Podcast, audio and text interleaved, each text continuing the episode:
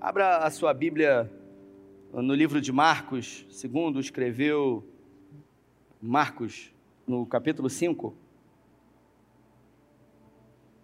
Marcos, no capítulo 5, você que está em casa também pode acompanhar aí uh, esse texto. É uma passagem muito conhecida, mas eu confesso que já li a Bíblia algumas vezes. Uh, e ao ler a Bíblia algumas vezes, algumas passagens, alguns textos, eles acabam se tornando muito familiares, inclusive alguns versículos, de tanto que a gente lê. Esse texto aqui é um texto que eu gosto muito, já preguei algumas vezes nesse texto aqui. Mas eu confesso que hoje, ao meditar, já vinha durante a semana pensando nesse texto, e hoje, ao me, ao me debruçar Sabe, Sidney, sobre ele, eu percebi algo que eu nunca havia percebido. Eu olhei para esse texto e eu vi algo que eu nunca ouvi ninguém falar sobre o que eu percebi. E por isso a Bíblia ela é tão poderosa. Porque ela é viva e ela se renova. Diz assim a palavra do Senhor no Evangelho de Marcos, no capítulo 5, a partir do verso 21. Tendo Jesus voltado de barco para outra margem, uma grande multidão se reuniu ao seu redor, enquanto ele estava à beira do mar. Então chegou ali um dos dirigentes da sinagoga, chamado Jairo. Vendo Jesus, prostrou-se aos seus pés. Ele implorou insistentemente: Minha filha está morrendo. Vem, por favor, e impõe as mãos sobre ela, para que ela seja curada e viva. Jesus foi com ele. Uma grande multidão o seguia e o comprimia. E estava ali certa mulher, repita comigo, certa mulher. Estava ali certa mulher, repita. Que havia 12 anos e vinha sofrendo de uma hemorragia. Ela padecera muito sobre o cuidado de vários médicos e gastara tudo o que tinha, mas em vez de melhorar, só piorava. Quando ouviu falar de Jesus, chegou por trás dele no meio da multidão e o tocou em seu manto, e tocou em seu manto. Porque pensava, repita comigo, porque pensava, se eu tão somente tocar em seu manto, ficarei curada. Imediatamente cessou sua hemorragia e ela sentiu em seu corpo que estava livre do sofrimento. No mesmo instante, Jesus percebeu que dele havia saído o poder, virou-se para a multidão e perguntou: Quem tocou em meu manto? Responderam os seus discípulos: Vês a multidão aglomerada ao teu redor e ainda perguntas: Quem tocou em mim? Mas Jesus continuou olhando ao seu redor para ver quem tinha feito aquilo. Então a mulher, sabendo que tinha acontecido, aproximou-se, prostrou aos seus pés e, temendo de medo, repita comigo, e temendo de medo, contou-lhe aleluia, toda a verdade. Então ele lhe disse: Filha, repita comigo, filha, por favor, filha, a tua fé te salvou. Vamos orar. Pai, essa é a tua palavra e eu te peço que em graça, uma vez mais, o Senhor fale conosco aqui. O Senhor tenha liberdade nas nossas mentes e nos nossos corações. O desejo do nosso coração é receber a porção que o Senhor tem separado para nós. Eu sei, Pai, que o Senhor tem algo especial para cada um dos que estão aqui e também aqueles que estão em casa. Por isso eu peço que o Teu Espírito Santo tenha liberdade para falar, para fazer e para realizar o impossível nas nossas vidas. É assim que oramos, com fé, em nome de Jesus. O tema da mensagem de hoje é: é hora de enfrentar uh, gigantes. Muitos são os gigantes que eu e você enfrentamos nesse ano de 2020. Mas a verdade é que, além dos gigantes que existem do lado de fora, no trabalho, na família, no cotidiano, na igreja, existem gigantes que são muito maiores e que às vezes nos provocam muito mais dor e paralisia, que estão do lado de dentro. A verdade é que os maiores gigantes e os gigantes que tendem a nos paralisar são aqueles que estão dentro de nós. São aqueles que são criado, criados por nós. São aqueles que acabam se tornando uma espécie de limitador. são aqueles que nos reduzem aquilo que acreditamos ser. E a Bíblia fala que essa mulher, esse texto aqui que eu disse, que eu tive uma revelação que eu nunca havia tido, que essa mulher ela ouve falar de Jesus, ela não conhecia Jesus. Repita, ela não conhecia Jesus. Ela não conhecia. Ela apenas ouvia histórias sobre o Messias. Ela se encontrava há 12 anos enferma, uma enfermidade, uma espécie de hemorragia, uma espécie de doença ginecológica. Ela era adoecida de um fluxo de sangue contínuo. E segundo a lei lá em Levítico, alguém que estivesse numa condição como essa era considerada impura. Não poderia tocar, não poderia chegar perto de ninguém, não poderia estar em público com ninguém, porque onde quer que tocasse, se tornaria impuro. Onde quer que sentasse, se tornaria impuro. Então, essa mulher, ela, ao ouvir falar, ela vai em direção a Jesus. Jesus ele se encontrava em Gadara, uma das dez cidades chamadas Decápolis, do outro lado do mar da Galiléia. Tudo o que foi narrado aqui aconteceu em Cafarnaum. Do lado de cá do mar da Galiléia, especificamente ali no porto de Cafarnaum. Jesus estava em Gadara, e libertou aquele homem que se encontrava endemoniado nos sepulcros. Após libertar aquele homem, Jesus atravessa o mar da Galiléia em direção a Cafarnaum. Jesus, nessa época, morava em Cafarnaum, especificamente numa aldeia na casa da sogra de Pedro. E ao chegar no porto de Cafarnaum, a Bíblia diz que uma multidão já aguardava por Jesus. Por quê? Porque a multidão já sabia que onde Jesus estava, milagres, pães e maravilhas aconteciam. O texto que eu li diz que a mulher, ela já estava ali. Ela já estava. Ela não chegou ali, ela estava ali. E ao estar ali, acredito eu, eu quero conjecturar, que ela pensou, desejou ter um momento à parte com Jesus, porque ela era impura. Ela pensou no seu espírito: se eu tiver pelo menos dois minutos com ele, contar a minha história, ele pode realizar um milagre na minha vida, porque ela havia ouvido falar de milagres e maravilhas que Jesus já havia feito. Então, tudo que ela queria era cinco minutos, dois minutos à parte com Jesus. Só que quando ela chegou em Cafarnaum, ela viu uma grande multidão que estava esperando por Jesus, e isso era impossível para ela. E de repente Jesus desembarca da embarcação e uma grande multidão começa a se aglomerar em volta de Jesus. E Jesus ele segue em direção à casa da sogra de Pedro, andando, e a multidão apertando, até que de repente Jairo, o chefe da sinagoga, que ficava a aproximadamente 200 metros da casa de Pedro, eu estive lá, bem perto. Ele vem em direção a Jesus e a multidão abre caminho para Jairo, afinal ele era uma liderança importante lá em Cafarnaum. Ele era o líder da sinagoga, ele era uma autoridade judaica. E a multidão então abre caminho para que Jairo chegue até Jesus. E quando ele chega diante de Jesus, o texto diz que ele se prostra diante de Jesus. Ele chama Jesus de mestre e ele roga, ele pede, ele implora para que Jesus vá à sua casa. Porque a sua filha de 12 anos, curiosamente, a mesma idade que essa mulher, se encontrava enferma. A sua filha de 12 anos estava terrivelmente doente. Observe, todas as vezes que eu preguei nessa mensagem, todas as vezes que eu já ouvi algum sermão sobre essa mensagem, as pessoas sempre vão levar essa mensagem para a ideia de que essa mulher do fluxo de sangue, ela entrou na frente de Jairo e roubou a cena. Atrasou Jesus para que não pudesse chegar na casa de Jairo e assim, depois de curar a mulher, ele receber empregados da sua casa que dizem para ele: Olha, não importune mais o mestre, a sua filha está morta. Então todos levam a essa vertente de que ela roubou a cena, ela atrapalhou o milagre na vida da filha de Jairo. Mas a verdade é que o texto que a gente leu disse que ela já estava ali. Ela estava em Cafarnaum antes de Jesus chegar, antes de Jairo chegar, ela já se encontrava ali. E a primeira coisa que eu penso é que essa mulher ela teve que enfrentar muitos gigantes.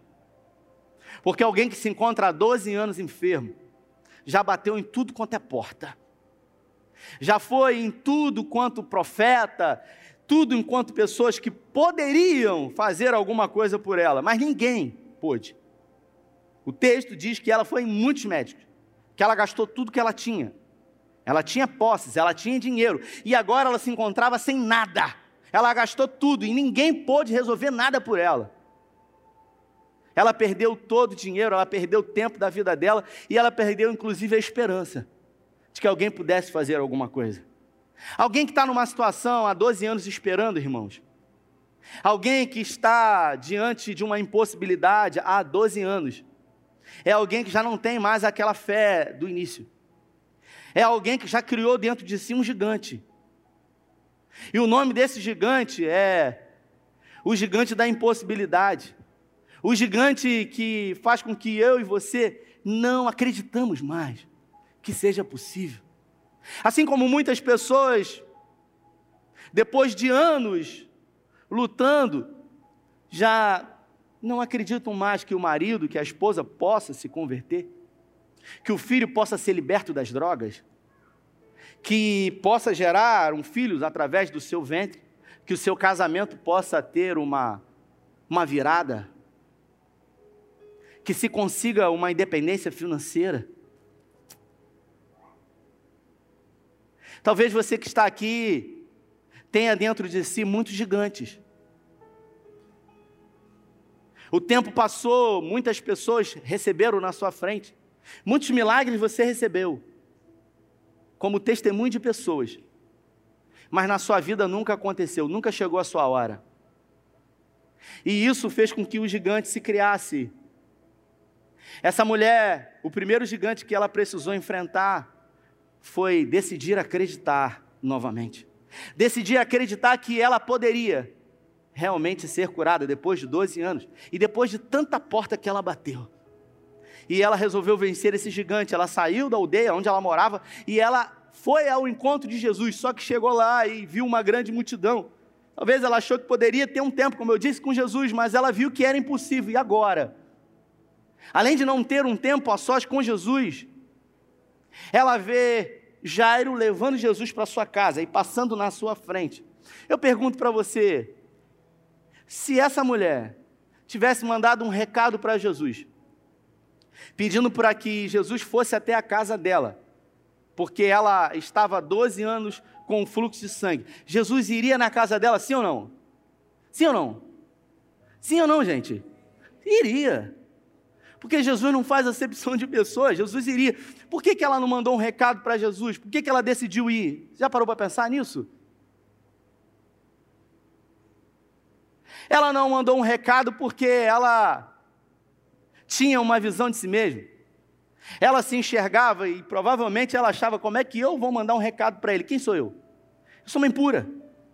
Eu sou uma mulher amaldiçoada por Deus, porque a sociedade dizia isso eu sou uma rejeitada, se quer, eu tenho um nome. Se você lê o Evangelho de Mateus, o Evangelho de Marcos e o Evangelho de Lucas, os evangelhos sinóticos, esses três narram esse milagre. E eles dão muito mais ênfase a Jairo, que era o líder da sinagoga. Essa mulher não tem nem nome. Quem é? Uma mulher com fluxo de sangue. E os três evangelhos narram que Jairo chegou e no meio do caminho a mulher entrou, mas ela já estava ali. Na verdade, ela estava ali primeiro, ela desejou isso antes. E ela rompeu, ela decidiu enfrentar esse primeiro gigante. E ela foi. Só que quando ela chegou lá, ela viu a possibilidade indo embora. E aí? Quando ela saiu de casa, ela criou uma visão: eu vou chegar lá. E eu vou chamar ele à parte e eu vou ter uma oportunidade, eu vou insistir. Só que ao chegar lá, ela viu que isso não era possível. E ela viu Jesus indo em direção à casa de Jairo com ele. E aí ela resolveu, ela decidiu ter uma outra visão.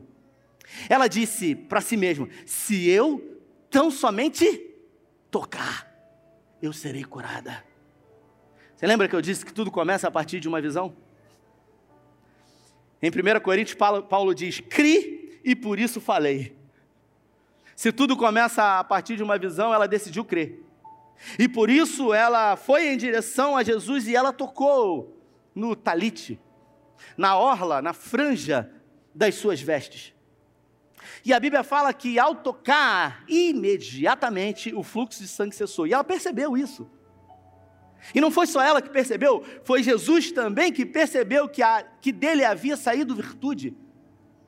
E agora Jesus para, ele para, a multidão para, Jairo para, todo mundo para, e ele olha para a multidão e ele começa a olhar para os olhos de todos que estavam ali, e ele fala: Quem me tocou?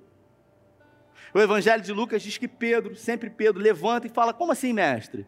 A multidão te aperta e tu dizes: Quem me tocou? Ele falou: De mim saiu poder, de mim saiu virtude.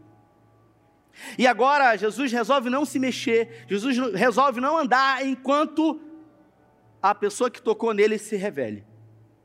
Aquela mulher precisou enfrentar o segundo gigante, que era se expor publicamente. Porque tudo que ela havia decidido fazer era no anonimato. Agora, Jesus para e Jesus começa a olhar e perguntar, e é como se Jesus dissesse: Não vou sair daqui enquanto a pessoa que não me tocou, que me tocou, não se revelar. E ao olhar para a situação e se sentir muito constrangida, ela não vê outra alternativa e ela decide enfrentar mais um grande gigante, que era de se expor. Então ela se apresenta diante de Jesus, ela se prostra e ela diz para Jesus: Olha, ela começa a se justificar, ela fala assim: Olha, Senhor, eu tinha um fluxo de sangue há 12 anos, eu decidi vir aqui para ter uma parte com o Senhor, mas isso não era possível, de repente eu estou vendo o Senhor embora, e eu disse no meu espírito, eu resolvi ter essa visão: se eu tão somente tocar, eu serei curada. Jesus olha para ela, para uma mulher marginalizada, que se encontrava à margem da sociedade, para uma mulher rotulada como amaldiçoada pelo próprio Deus. Uma mulher impura. Uma mulher que muitos diziam pecadora. Uma mulher que não poderia estar num convívio natural. Lá em Levítico diz que alguém que estivesse impuro ou passando por um período de ciclo menstrual não poderia chegar a uma distância mínima de 15 metros. Era o máximo que poderia chegar perto de alguém. Porque se tocasse em alguém, alguém era considerado impuro. Se sentasse numa cadeira, a cadeira era considerada impuro. E a sociedade diz para ela que ela era impura. Mas Jesus, ao ver aquela mulher que decidiu voluntariamente enfrentar o gigante que havia dentro dela, diz para ela verdadeiramente quem era ela, quem, quem ela era. Jesus olha nos olhos dela e diz para ela: Olha, eu não sei de do que chamam você. Eu não sei do que você decidiu acreditar que você é. Eu não quero saber o que você pensa sobre você, mas eu quero dizer para você que eu vejo você como filha. Você é filha. Isso mostra para nós que a cruz, que a morte de cruz, nos possibilita a ter uma condição de filhos de Deus. No Evangelho de João, no capítulo 1, no versículo 12, diz que Jesus veio para os judeus, mas os seus não o receberam, mas a todos quanto receberam foi dado a esses o direito de serem chamados filhos de Deus. Você é filho de Deus. Você é filha de Deus. A sociedade pode tentar colocar um rótulo de impura, de amaldiçoada por Deus, mas isso não tira a sua classificação de filha de Deus. O filho pródigo de Lucas capítulo 15 pediu a herança ao pai. E agora rico foi embora, mas o dinheiro e muito dinheiro não tira a condição de alguém ser chamado filho de Deus. E depois de gastar todo o dinheiro que tinha com as meretrizes e agora se encontrar pobre, comendo as alfarrobas que os porcos comiam, isso não tirou a identidade dele de filho de Deus. Isso quer dizer que o dinheiro tendo ou não tendo, não tira de você a identidade de filho de Deus. Isso quer dizer que o álcool não vai tirar nunca a sua identidade de filho de Deus. As drogas jamais vão tirar a identidade sua de filho de Deus. As traições, os abandonos, as perseguições, as lutas que você passou e tem passado, jamais vão conseguir tirar de você a identidade de filho e filha de Deus. Paulo diz em Romanos que nada pode separar do amor de Deus que há em Cristo Jesus. Tudo começa a partir de uma visão. Nesse último culto de domingo de 2020, nesse último culto, eu pergunto para você qual é a sua visão para 21. Essa semana eu estava aqui na igreja e nós temos uma escola de música aqui na igreja com quase 80 alunos. E as salas estavam tendo os momentos de confraternização e eu resolvi entrar em uma das salas. O Gabriel, líder do Ministério de Música, estava lá se confraternizando com algumas, alguns alunos que estavam tocando violino. E ali, uma das irmãs que estava tocando violino chegou para mim e falou: Pastor, estou querendo conversar contigo. E eu disse: Quando? Vamos marcar? Ela falou: Agora. Eu falei: Mas agora? Agora? Ela falou: É agora, agora. Eu falei: Caramba, eu tenho uma reunião. Ela disse: Eu espero. Sabe, sabe gente que, que cerca e não tem jeito? Sabe gente que não quer ouvir desculpa? Sabe, gente que está disposto a qualquer coisa, assim como essa mulher aqui, que se no meio do caminho teve um contratempo, ela se sobrepôs ao contratempo. Ela chegou para mim e falou: Eu espero. Eu falei: Eu tenho uma reunião com o Gabriel, não tem problema, eu não tenho pressa, ela disse. Eu falei: Ótimo. Eu me reuni com o Gabriel na cafeteria e depois eu chamei: Pode sentar, minha irmã. Ela é uma jovem. Uma jovem que tive a felicidade de ganhar para Jesus no ano passado, aqui numa quinta-feira. Ela e o esposo dela. Casei esses dois, o casal. Eles foram batizados, passaram pelas águas, fizeram as aulas é, dos rugimentos primeiros da fé e hoje são novos convertidos? Sim, estão aí no meio da igreja. Em algum momento ela decidiu no seu coração servir ao Senhor com os dons e com os talentos que Deus havia dado para ela. Ela disse: Eu quero servir. Sabe aquela coisa da paixão do novo convertido, de querer fazer? Ela falou: Eu quero. Eu amo criança, eu quero entrar no ministério de criança, no Sei Kids. E ela entrou. E a pandemia veio. E as crianças não puderam vir à igreja. Você não pôde vir à igreja, mas mesmo através de uma dinâmica distante, ela resolveu, por estar apaixonada por aquele Deus que havia amado ela primeiro, ela resolveu fazer alguma coisa para o Senhor. Servindo aqui no Sei Kids, ela resolveu ela disse no seu espírito, na sua alma: se eu fizer uma dinâmica para essas crianças, se eu elaborar aqui um, uma dinâmica para que, através dessa dinâmica, as crianças possam aprender. O objetivo dela, escute, era que as crianças recebessem, que as crianças fossem despertadas para buscar mais o Senhor. E ela então começou a escrever uma espécie de dinâmica, um joguinho, onde as crianças iriam jogar e iriam ser despertadas a buscar a palavra, a se relacionar com o Senhor. E ela começou a escrever. E quanto mais ela escrevia, mais o Senhor dava. Até que, depois de tudo escrito, ela falou: Caramba, ficou incrível. Se pudesse ter alguém que fizesse um, uma maquete, um joguinho, para que as crianças aqui do Sei Kids pudessem jogar esse joguinho aqui que eu desenvolvi. Sabe, Caleb? A motivação dela sempre foi o Senhor. Por isso, Davi disse: Agrada-te do Senhor e Ele satisfará os desejos do teu coração. Existem pessoas que vivem correndo atrás do dinheiro. Existem pessoas que trabalham pelo dinheiro e a Bíblia diz que quem ama o dinheiro nunca se fartará dele. Em Jeremias, o profeta declara que Deus ame, ama e Deus ama pessoas, Deus não ama coisas. Ela resolveu então ir para a internet, para o Google e mandar uma mensagem para alguma empresa que pudesse fazer um joguinho para que fosse jogado aqui, não sei, aqui com as crianças. E ela pegou o computador e ela mandou um e-mail para uma empresa. E quando o e-mail chegou na empresa e eles leram o e-mail, a primeira coisa que eles fizeram foi ligar para ela. E eles falaram para ela: tudo bem, como é que é seu nome e tal. Então, Quantos jogos você já tem? É uma empresa famosa. É uma empresa que já produziu muitos jogos de tabuleiro para o mercado aí. Ela nem acreditou quando eles ligaram para ela e eles disseram para ela: Olha, esse jogo já está pronto.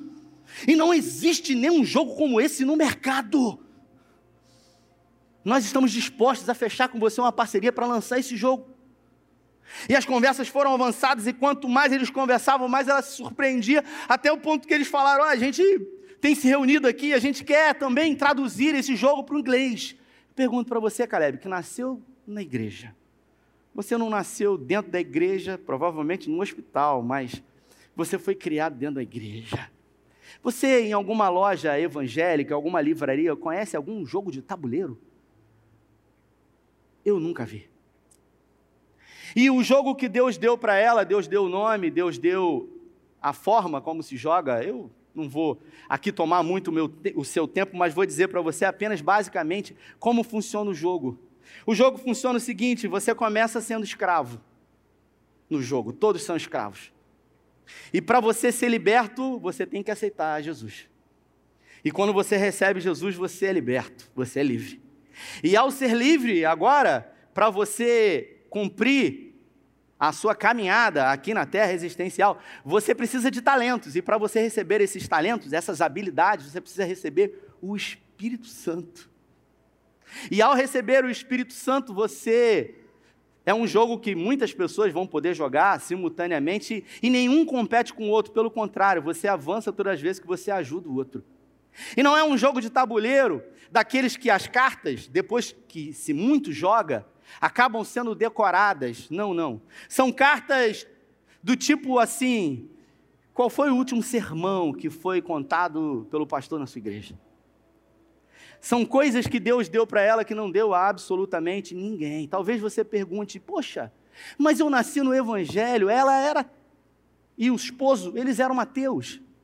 Quando tive a oportunidade de pregar o Evangelho para eles, eles eram ateus e hoje são novos convertidos. E talvez você diga: Poxa, eu nasci na igreja e Deus deu logo uma pessoa que acabou de chegar e eu estou aqui há tanto tempo. Porque tudo na vida começa a partir de uma visão. Diga, uma visão. Tudo que eu preciso, repita, é de uma visão. E ela veio desesperada, pastor, está tomando proporções absurdas, eu não sei o que fazer, eles já estão querendo lançar o jogo, queriam lançar agora em dezembro, e eu não sei o que fazer. Eu falei, minha irmã, vai nessa tua força, foi Deus que te deu. Ela falou, pastor, na capa, na, na, na caixa do livro, do, do jogo, eu quero colocar logo do SEI, porque tudo o que Deus deu para mim, foi aqui para essa igreja porque tudo que eu queria era que as crianças aqui do ministério infantil fossem mais apaixonadas por Jesus. Mas Deus é um Deus que sempre nos surpreende. Você não precisa de dinheiro, você precisa de uma ideia. Deus está me usando para falar com pessoas aqui, eu creio nisso. E eu quero declarar profeticamente que Deus vai dar uma ideia para você. E através dessa ideia você vai mudar a história da sua vida, vai mudar a história da sua família. Que o seu coração não esteja no dinheiro, que o seu coração não esteja na ganância, que o seu coração esteja em agradar ao Senhor, porque Davi disse: agrada-te do Senhor e Ele satisfará os desejos do teu coração. Você veio aqui nessa noite e a sua vida tem sido uma vida cheia de gigantes. Talvez você tenha presenciado muitos milagres na vida de muitas pessoas, mas a verdade é que na sua vida tudo pouco mudou. Eu quero dizer a você nessa noite que hoje tudo pode mudar.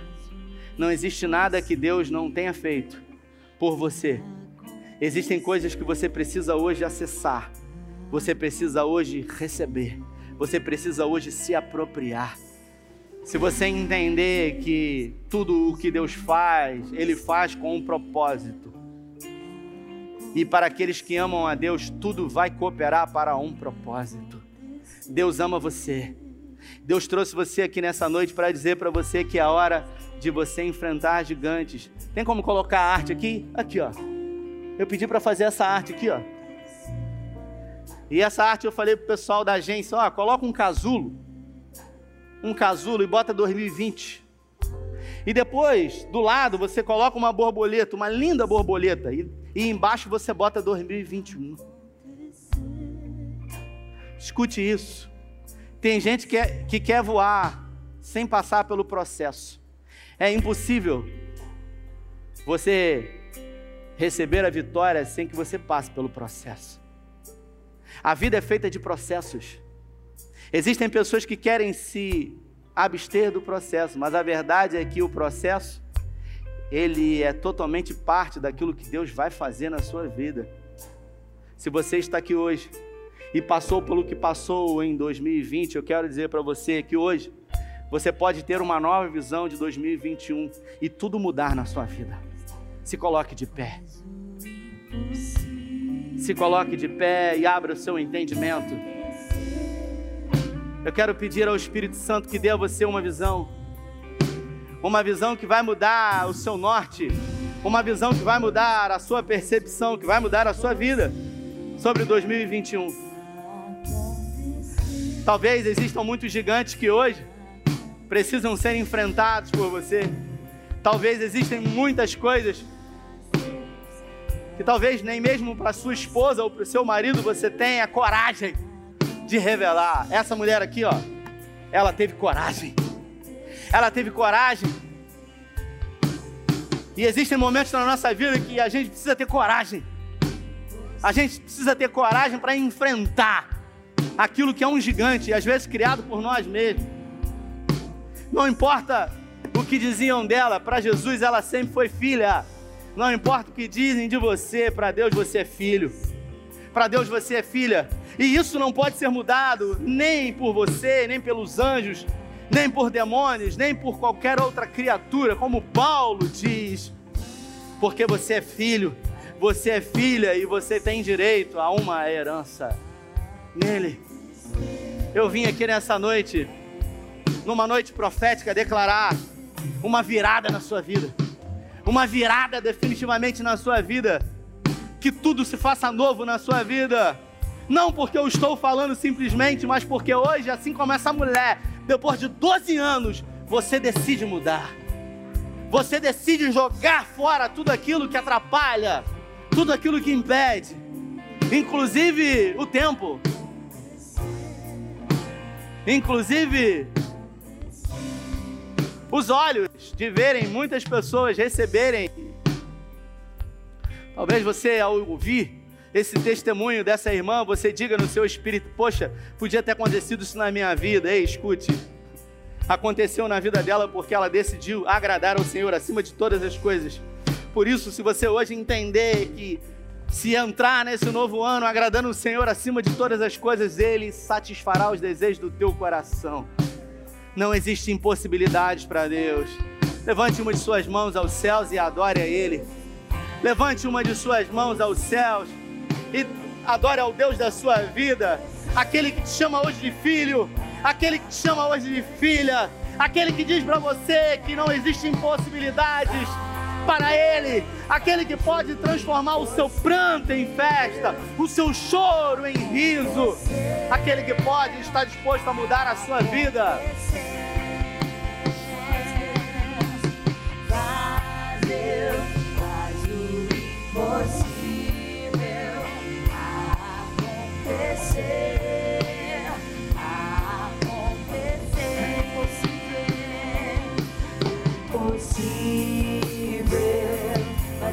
Tudo pode resolver.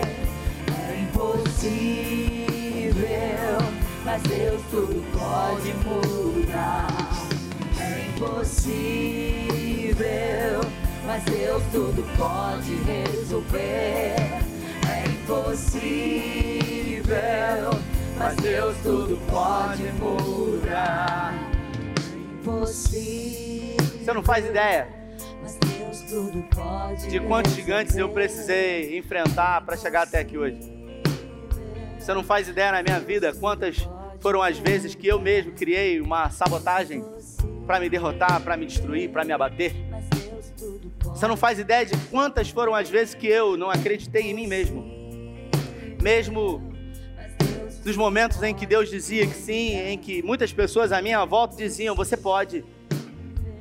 Mas no meu espírito, a verdade é que os gigantes eles se colocaram como muito maiores.